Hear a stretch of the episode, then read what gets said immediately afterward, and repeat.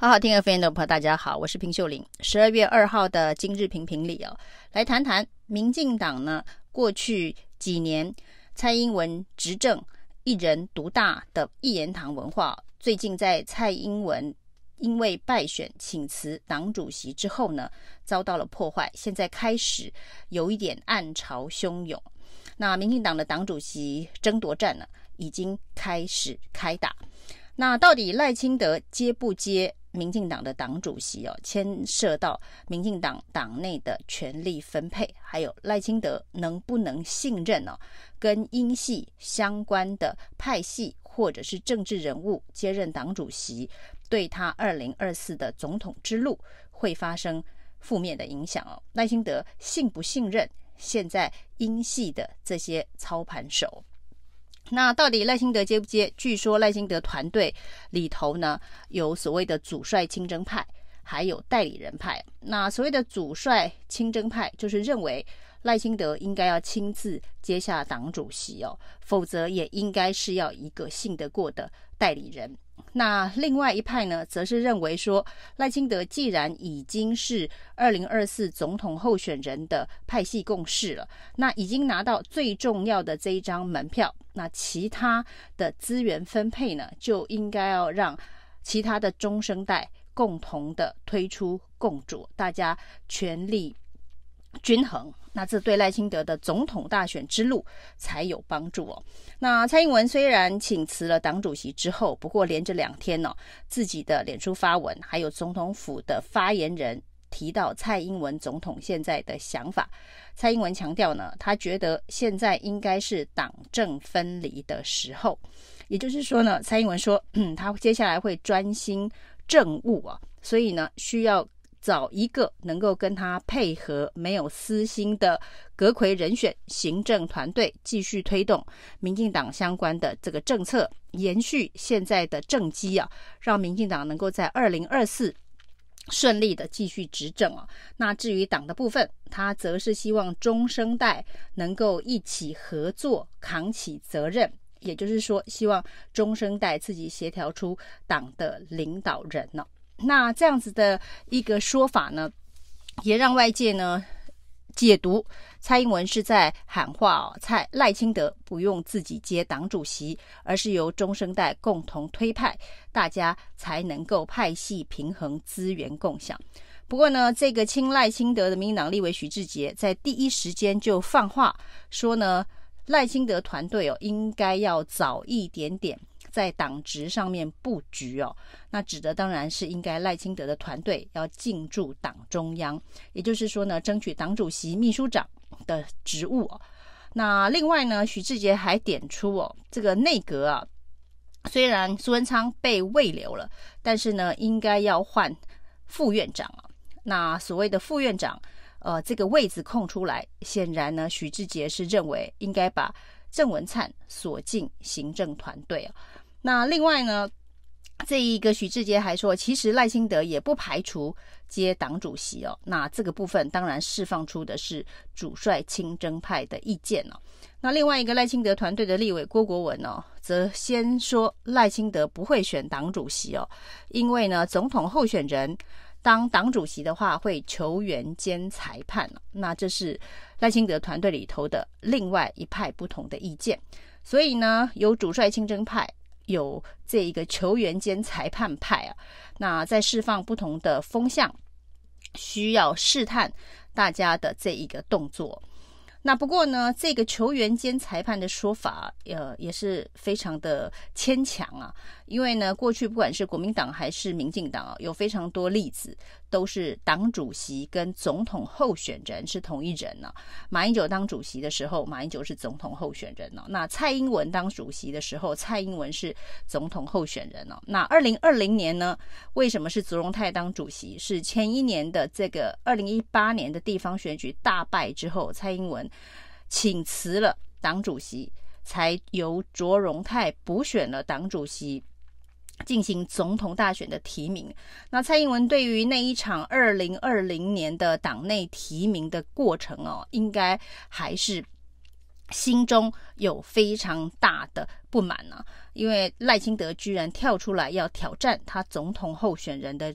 位置，而这个民调呢，一做再做，做到最后，蔡英文终于赢了。在这个过程当中呢，赖清德还不断的控诉英系的网军追杀他，那是一段非常非常惨烈的过程。赖清德当然也参与了，所以呢，他应该也会非常担心，如果党主席的位置不在自己的手上，或是自己人的手上，会不会重演？二零二零年提名那样惨烈的过程哦，所以赖清德到底选或是不选呢？恐怕也关系到到底如果他不选的话，会是谁接民进党党主席党内的共识？但是现在传出来啊，这一个陈其迈代理党主席。这件事情啊，那当然是蔡英文请辞之后呢，属意的代理人选。而陈其迈的确也是这一场地方选举当中，目前看起来啊，唯一没有受伤的中生代哦。因为包括了这一个郑文灿、林佳龙、潘孟安，其实呢，在这一场地方选举当中，多多少少都受到了。呃，创伤啊，那陈其迈代理合情合理，但是呢，没想到陈其迈代理的时候做了两个重大的宣布。第一个重大的宣布是说，他不会参选党主席，因为他施政非常的忙啊。那希望其他人出来选。那第二个重要的宣布就是呢，民进党接下来会有这一个败选检讨小组，由郑文灿来担任召集人。而败选小组呢，检讨小组当然就是要拜访各派系地方，凝聚共识，就是民进党败选的原因要如何的检讨改进啊。那这个角色就是一个派系之间协调联系的角色，也就是蔡英文所指的中生代。派系合作之后，一个协调角色出来担任党主席哦。那看起来就是请辞后还在指定郑文灿接后续的党主席。而在民进党的中常会通过相关决议的时候呢，在中常会隔壁的小英之友会办公室里头，包括了黄成国、洪耀福、陈明文这些人，又跟郑文灿密会哦。所以呢。仍然是由英系在指派后续的代理主席，后续的呃补选之后的这个主席哦，看到这样子的一个场景哦，要赖清德不心生疑虑，恐怕都蛮困难哦。难怪呢，就传出赖清德又决定想要亲自来参选这一个党主席哦。但是呢，赖清德办公室立刻否认相关的消息，因为这件事情呢，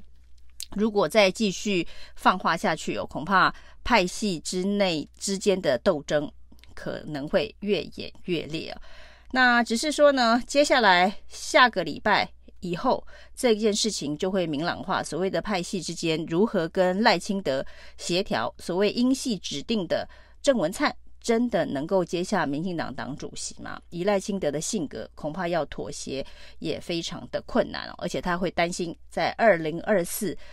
这个正式提名之前，如果党机器不在自己的手上，随时都可能会有这个变数。不过呢，在这个总统府系统的相关的放话，包括赖清德不应该兼党主席的球员兼裁判，还说呢，如果赖清德兼党主席的话，会有宪政坚议争议啊。那这个所谓的宪政争议，指的是说。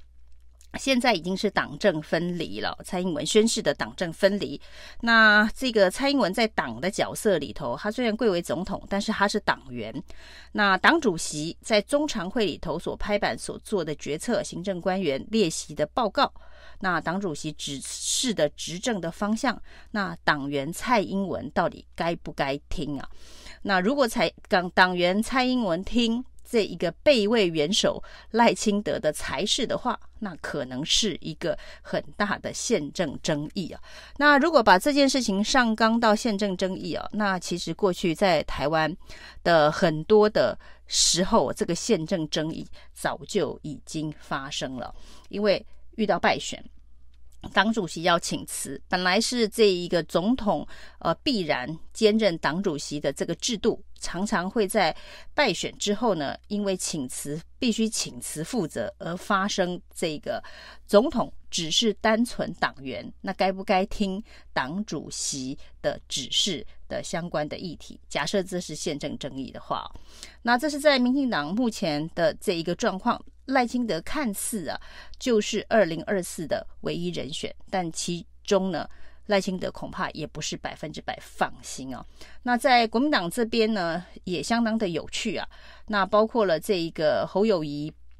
朱立伦之间的这个诸侯之争哦，甚至韩国瑜的角色，呃，不断的有周边的媒体、外围的人士，不管是做民调或是谈论，都说呢，这个侯友谊，呃，以一百一十五万票。重新的连任了这个新北市市长，现在是全台湾政治能量最高的人了，所以呢，他的二零二四也是没有悬念的。那如果是这样子的话呢，民调一做，其实这个民调的数字也告诉大家啊，他赢得二零二四的大选也是没有悬念的。那既然都这么没有悬念，那对国民党来讲，不就应该直接提名侯友谊，不会有任何的争议的吗？但是呢，大家对于国民党会提名侯友谊，显然是比民进党会提名赖清德更没有信心哦。所以侯友谊能不能在国民党出现？现在如果用未来事件交易所的方式去做评比的话，可能赖清德得到的分数是非常高的，侯友谊得到的分数可能相对是会很低的。一个在民调当中看起来不管怎么排列组合都会赢的人，可是他出现的机会却非常的低。那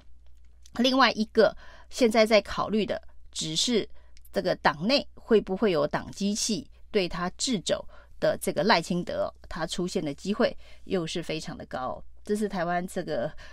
蓝绿两大阵营啊，目前大家觉得的两大奇案跟悬案啊。那民进党终于在后蔡英文的时期，后蔡英文党主席的时期哦，出现开始出现不同的声音以及政治角力哦，这其实对台湾的这一个政党政治啊，是一个比较健康的现象，就是它的确是派系共识制，那不同的派系的确是会有不同的派系利益哦，那大家理论上就应该要表达自己的派系利益或是自己的这一个派系的政见啊，那来做竞争哦。事实上，民进党不同的派系对于包括了对于国家定位路线的主张，其实都不一样。那过去呢，因为蔡英文一个人说了算啊，那